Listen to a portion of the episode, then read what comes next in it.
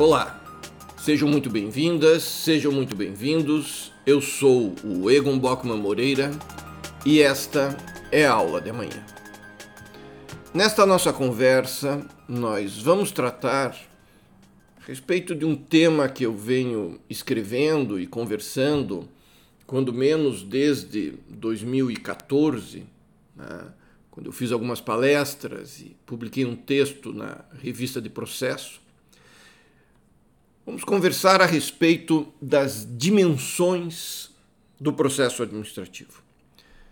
E eu sei que essa expressão dimensão de direitos, ela vem sendo rechaçada, né? inclusive trato disso no livro que tive a satisfação de escrever com Vera Carandichueire, Heloísa Fernandes Câmara e Miguel Gualano de Godoy, Fundamentos de Direito Constitucional.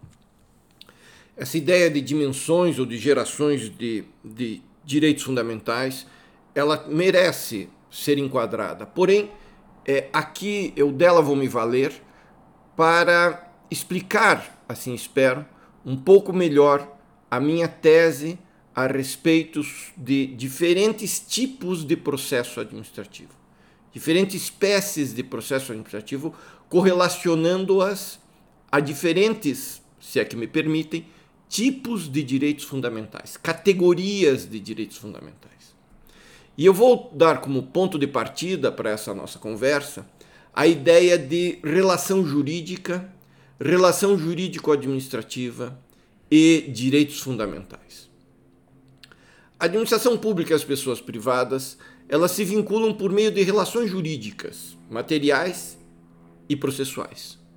Contudo, é fato é que nem todas as relações postas entre a administração e as pessoas privadas possuem exatamente a mesma racionalidade. Elas foram, se virmos bem, desenvolvidas em contextos diversos e sob premissas absolutamente distintas. E aqui é a analogia.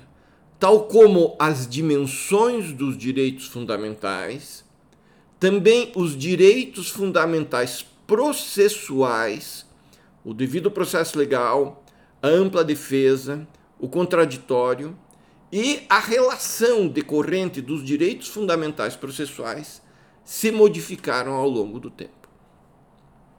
Ou seja, é evidente, e eu pretendo conversar com vocês a respeito disso hoje, é evidente que aos direitos materiais de primeira dimensão, os chamados direitos negativos, os direitos positivos, os direitos ativos, correspondia uma espécie de processo administrativo e respectivos direitos processuais.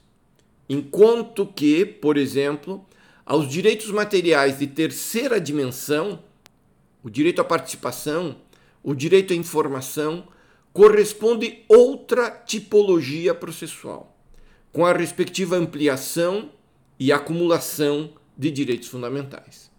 Isso implica dizer, e é isso que eu quero conversar com vocês, que os direitos fundamentais, materiais e processuais devem sempre ser compreendidos numa perspectiva ampliativa, integradora, contextualizada.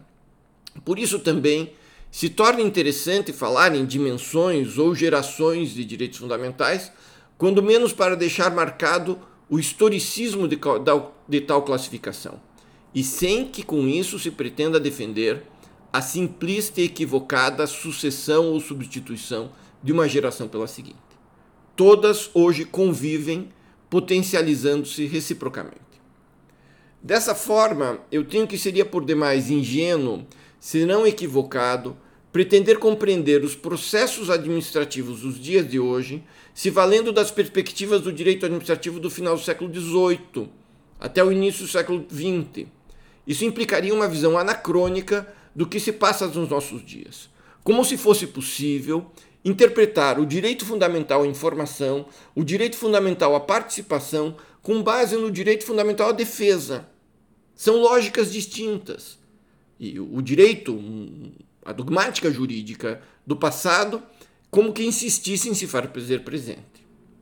Ora, o direito administrativo que surgiu depois das revoluções burguesas do século XVIII e se consolidou ao início, ao início do século XX, como aquela classe de normas jurídicas destinada a reger a atividade administrativa do Estado, que se daria mediante atos, atos administrativos, concebidos como provimentos unilaterais praticados pela administração para dar execução às leis, essas manifestações da aspas vontade administrativa.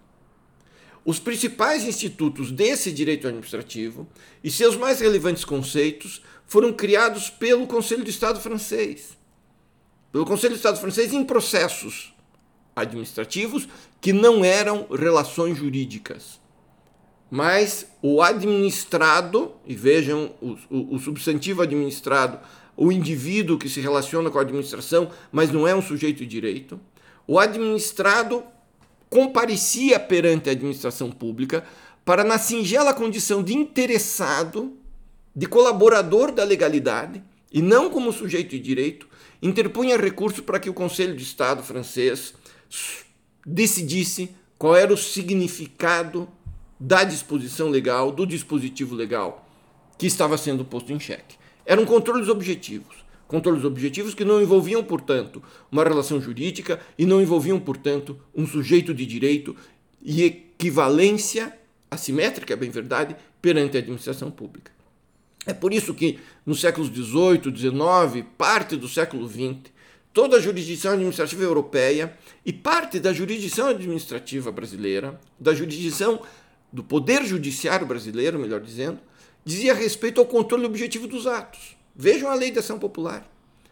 Afinal, quando do nascimento, desenvolvimento e consolidação do direito administrativo, o indivíduo não era um sujeito de direito frente à administração pública. Como ele não era um sujeito, mas um interessado, um colaborador da legalidade, ele não poderia ter direitos subjetivos. Muito menos poderia instalar relações jurídicas processuais com a administração pública. A pessoa privada não tinha legitimidade subjetiva processual material frente à administração, mas apenas se reconhecia uma legitimidade objetiva para auxiliar as autoridades administrativas em sua atividade superior, de interesse público. E aqui a gente começa a entender as razões de Estado, o ius imperium, a ordem pública, a indisponibilidade, a supremacia, e há que se que entender, porque quem, a quem apelide o Estado liberal oitocentista, e que persistiu até o início do século XX, é, nascido do direito administrativo como Estado de polícia, o Estado gendarme. Essas características inaugurais do direito administrativo permitem, desde logo, que nós alinhemos duas conclusões, as quais representam o direito administrativo diante do espelho do tempo. Ambas são muito importantes para a construção que se pretende democrática, humanista, do processo administrativo brasileiro contemporâneo, que não pode e não deve ser um direito processual despido de direitos subjetivos. Quais seriam essas duas conclusões? Em primeiro lugar, é fácil constatar quão excludente e quão restritiva era no passado a visão da relação posta entre administração pública e pessoas privadas. Tanto no que respeita a direitos materiais, quanto no que diz respeito a direitos processuais. Em termos relativos ao que hoje existe, esperava-se muito pouco do Estado da administração. Os seus deveres eram de pequena dimensão, modulados por um só vetor, o da aplicação formal, unilateral da lei sem qualquer participação das pessoas privadas a ser afetadas pelo ato. Tudo girava em torno da supremacia, do ius imperium e eventual controle objetivo do ato administrativo. Por outro lado, e aqui é a segunda conclusão, é que desde logo se põe é de que o direito administrativo contemporâneo é significativamente diverso daquele do Estado liberal e mesmo daquele, se me permitem, do início do Estado Social. Não se pode examinar a relação posta entre pessoas privadas e administração pública, tal como se o direito administrativo do século XIX estivesse a reger o mundo, dos fatos e do direito. Tampouco se pode compreender o processo administrativo como se direitos de segunda, terceira e quarta dimensões não existissem, e como se a pessoa privada fosse somente um mero auxiliar, um interessado, um colaborador, um paradoxal sujeito sem direitos subjetivos. Ora, não se pode interpretar a Constituição brasileira atual, nem muito menos as leis de processo administrativo, especialmente a 9784 e 99, como se inserida num Estado do século XIX, a excluir, desprezar, ignorar, tanto faz, a dignidade das pessoas e assim descartar a efetiva participação delas na formação dos atos administrativos. A realidade é outra, iluminada por um Estado que se pretende democrático de direito. Isso significa sustentar que, na mesma medida em que se reconhece às pessoas privadas direitos materiais de várias características, de várias envergaduras, de várias dimensões, o mesmo se dá quanto aos direitos subjetivos processuais.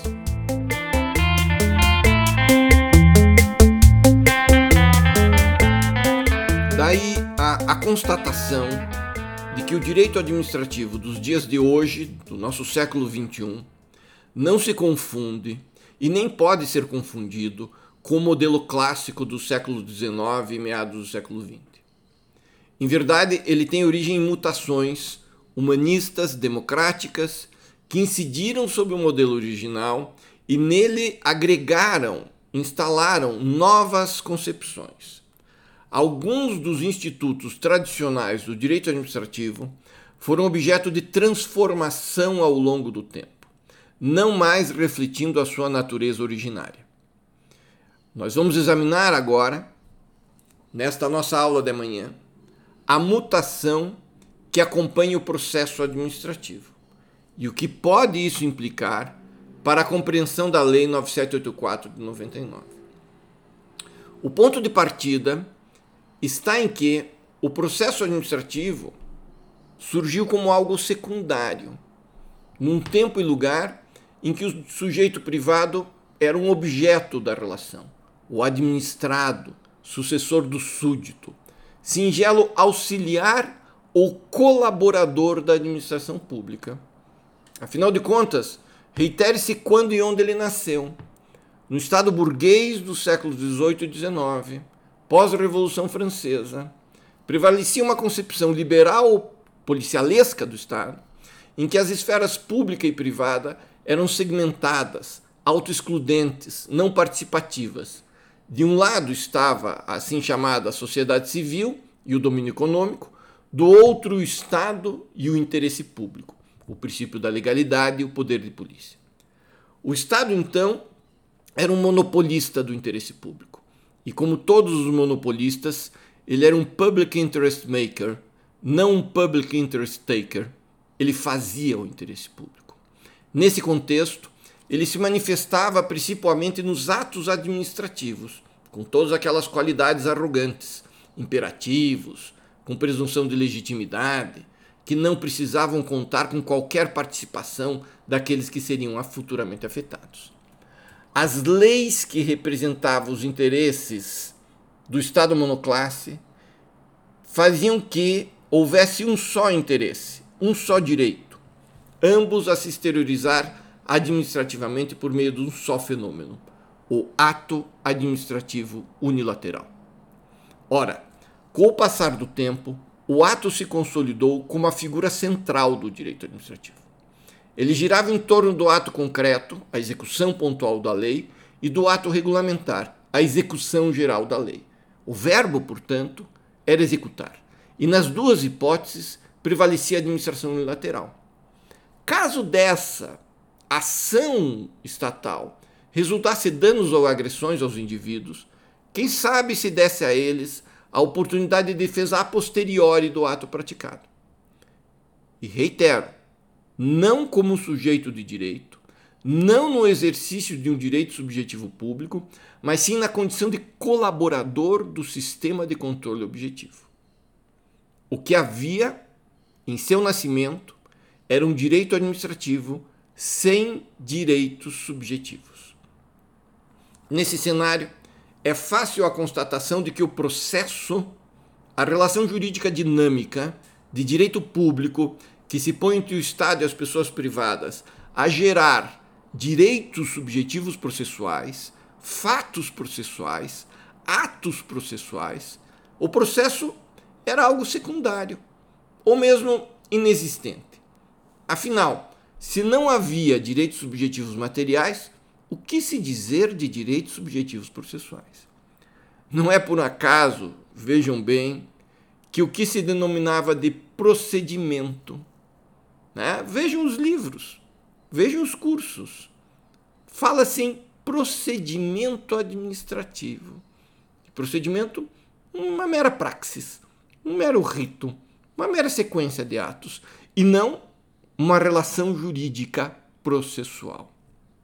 Até pouco tempo atrás, no Brasil, o processo administrativo era um procedimento, acompanhado pelo adjetivo que qualificava o órgão público: procedimento fiscal, procedimento disciplinar, procedimento interventivo, procedimento expropriatório.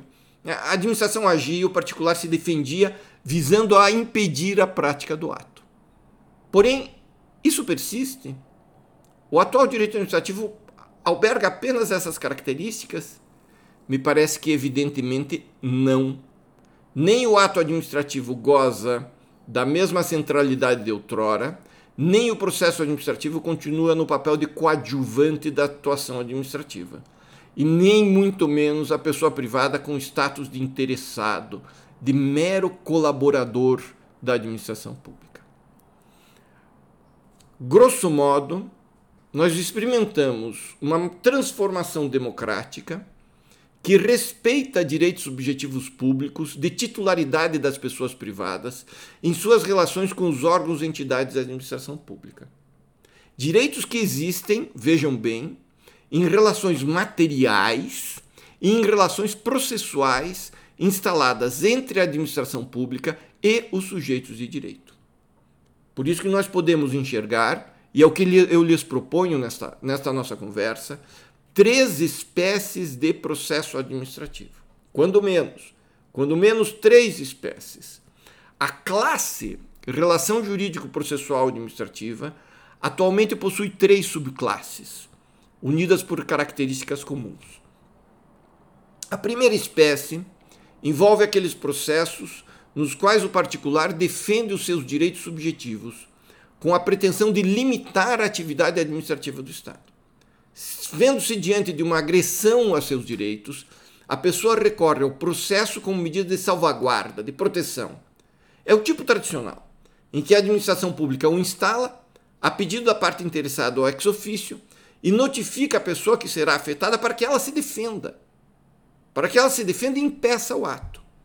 Nós podemos ter aqui os atos fiscais, expropriatórios, punitivos, e aqui estão em primeiros planos os direitos fundamentais de primeira dimensão.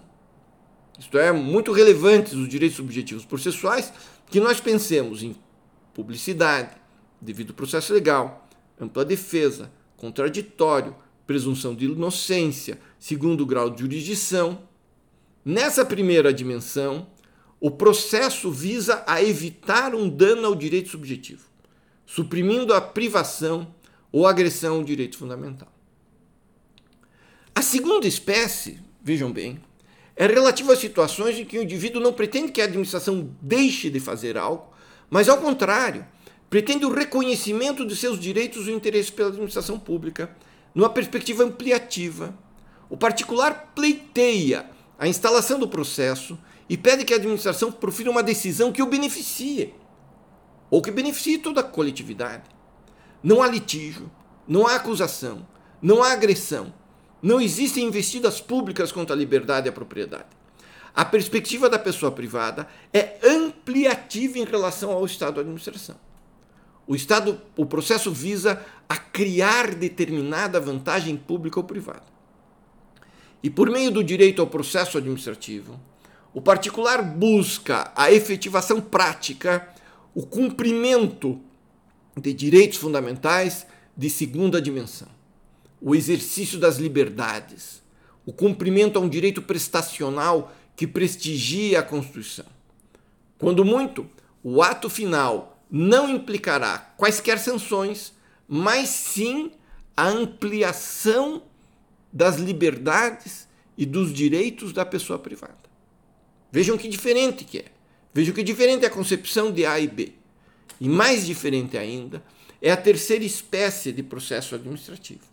Aquela que se relaciona àqueles processos nos quais a administração e o particular colaboram na elaboração normativa. A administração pública é responsável pela instalação do processo, de ofício ou pedido dos interessados, vejam bem, como requisito de validade do futuro ato regulamentar. Mas quando faz e instala o processo, ele pede a colaboração das pessoas privadas. E muitas vezes, como por exemplo nas agências reguladoras, ele deve instalar essa participação cooperativa. Os indivíduos interagem não só na busca de benefícios privados, mas também com vista à vantagem coletivas ou difusas. Nessa terceira dimensão de direitos processuais, por meio do processo administrativo, o particular busca o cumprimento de um direito fundamental de terceira dimensão: informação, democracia, pluralismo democrático na formação das decisões públicas. Diante disso, a legitimidade é plural, de todos os cidadãos, de todas as pessoas, com direitos fundamentais processuais equivalentes. Pouco importa, vejam bem, se futuramente afetado ou não pela norma regulamentar. E o exemplo típico são as consultas públicas e as audiências públicas. A administração pretende promover uma licitação de envergadura ou pretende emanar uma resolução administrativa. E, para isso, a lei exige que as pessoas privadas participem. Exige que as pessoas privadas colaborem na formação da vontade do Estado, que já não é mais um ato unilateral, já não é uma formação de supremacia do interesse público, mas é um processo democrático de formação dos atos administrativos. Ou seja, na mesma medida em que há várias espécies de direitos subjetivos públicos materiais, de configuração e estruturação diferenciadas, igualmente isso se dá quanto aos direitos subjetivos públicos processuais.